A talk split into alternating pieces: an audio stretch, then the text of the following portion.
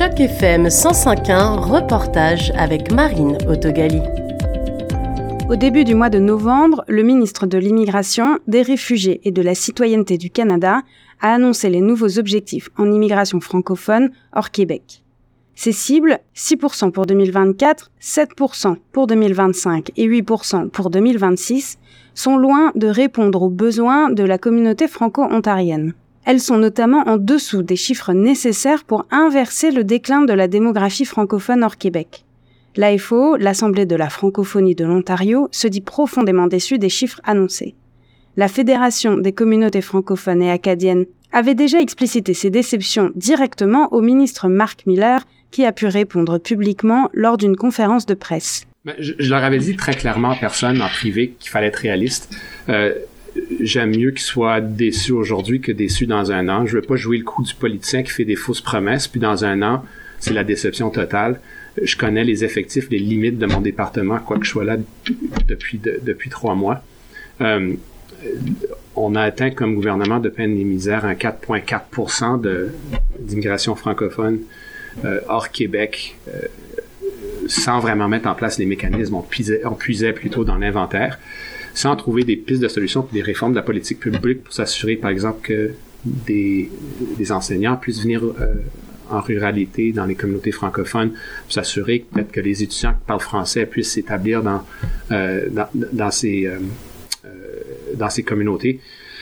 Et même de favoriser les, les, les, les pays où on n'a pas fait trop bien fait notre travail, c'est-à-dire en, en, Afrique de l'Ouest, au Vietnam, euh, en Europe, où les gens parlent évidemment un français impeccable c'est pas quelque chose qu'on a mis en place de façon systématique. Alors, euh, d'un, j'ai trop de respect pour la FCFA, entre autres, euh, pour leur mentir puis leur induire en erreur.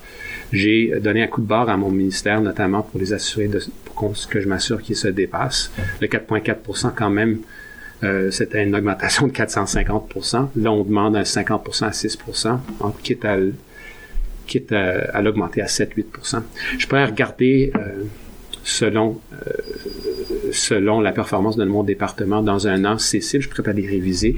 Je suis pas une personne particulièrement dogmatique, mais je suis aussi réaliste, puis je voulais, en pas les induire en erreur. Je pense, tu sais, les gens qui militent, c'est des gens qui militent, je leur en veux rien.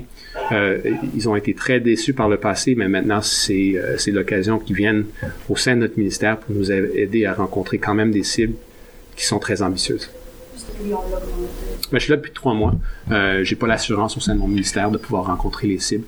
Durant les six, sept mois à venir, je vais regarder la mécanique, en place. Je pense que j'ai dit hier, par exemple, que euh, je suis plus à l'aise de rater la cible de 6% si j'ai la mécanique en place pour pouvoir euh, monter de 6 à 7 à 8% que de rencontrer le 6%, puiser dans l'inventaire, puis de faire ça un peu à la porte-pièce, euh, sans l'assurance qu'on va pouvoir augmenter ça à 7, 8, 9%. C'est un projet de société.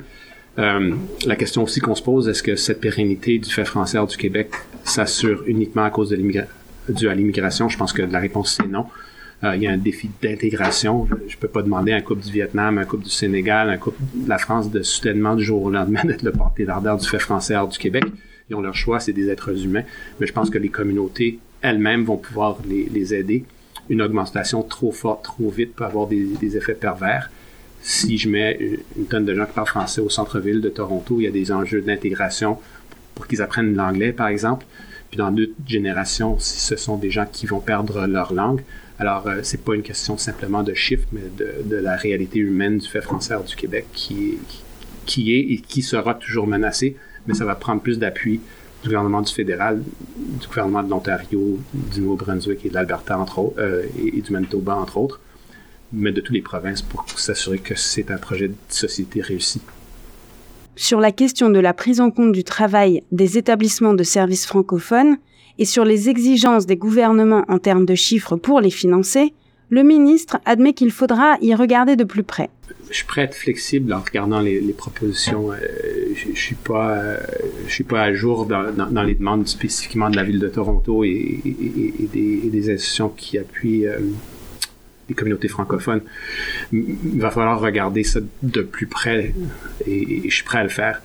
C'est clair que c'est un, un domaine où on a très peu investi euh, par le passé, puis qu'il va falloir être flexible, dépendant de la réalité à laquelle fait face une, organisation particulière, que ce soit une organisation à Toronto, à London, à Moncton.